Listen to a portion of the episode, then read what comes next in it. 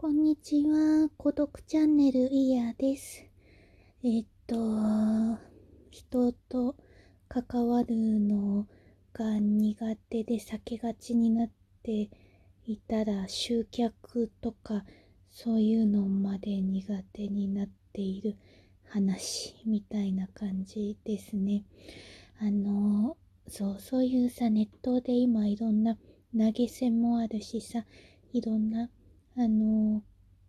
なんだろう、非対面とかコミュニケーションせずに、あの、儲かりそうな気配あるじゃないですか。でも、まあ、結局のところというか、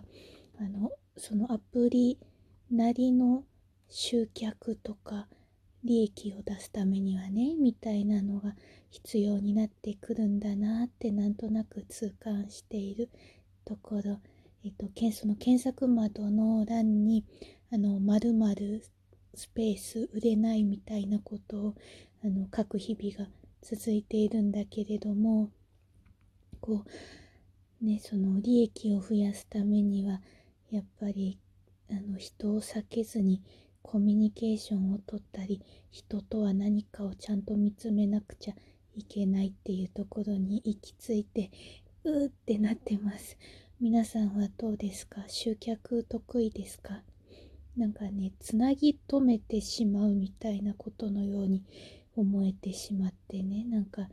これからもずっと応援してください。みたいな、言えない、言えない。とっても、そんな、そんなことはなんか言えないな、申し訳なくて。っていうのがあるんだけれども、やっぱりこう、あの、安定して利益を出し続けている民の方々たちのねよく骨動画とか骨サイトみたいなのを見てしまうんだけれど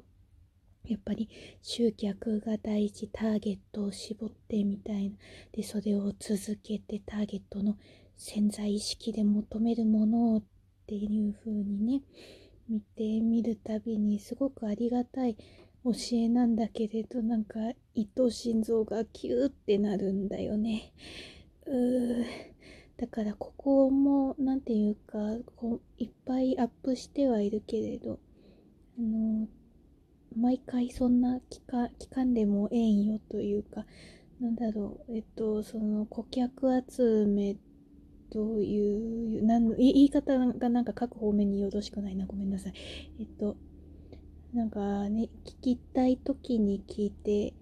なんかもうこうジメジメしたこういう孤独チャンネルと銘打ったここが必要なくなったら飛び立ったりしていければいいのさみたいな。ベンチとか休憩所とかコンビニってほど種類はないかな。ベンチかなそっと街にある。ねそういうものを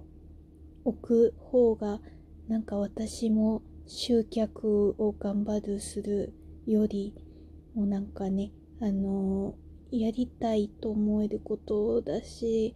なんかその方がいいなって思っているよ、個人的には。人生が全部それで済めばいいんだけどね、はって。あすごいなっていうなんかお客さんとかフォロワーさんをねたくさんゲットするぞっていう毎日アップするぞっていう気概の人は本当にすごいし、なんだこれはちょっと言い方が嫌味に聞こえてしまうかもしれないんだけど、あの、素直な実感としてそういう人がから生き残っていくのかなってとねちょっとほわーって思っております。でそういうことに疲れた人たちとなんだろう一緒にいられるならここで一緒にいたいなって思う気持ち。逆にそういう人たちは疲れることあるのかな？どうなんだろう？でも私もなんか燃えてた時期はあった気がするんだよね。まあでもことごとくあのなんだろういろんなものが足りなかったのか不採用とか不合格とかお祈りとかサイレントお祈りとかがたくさん重なってしまったんだけれどね。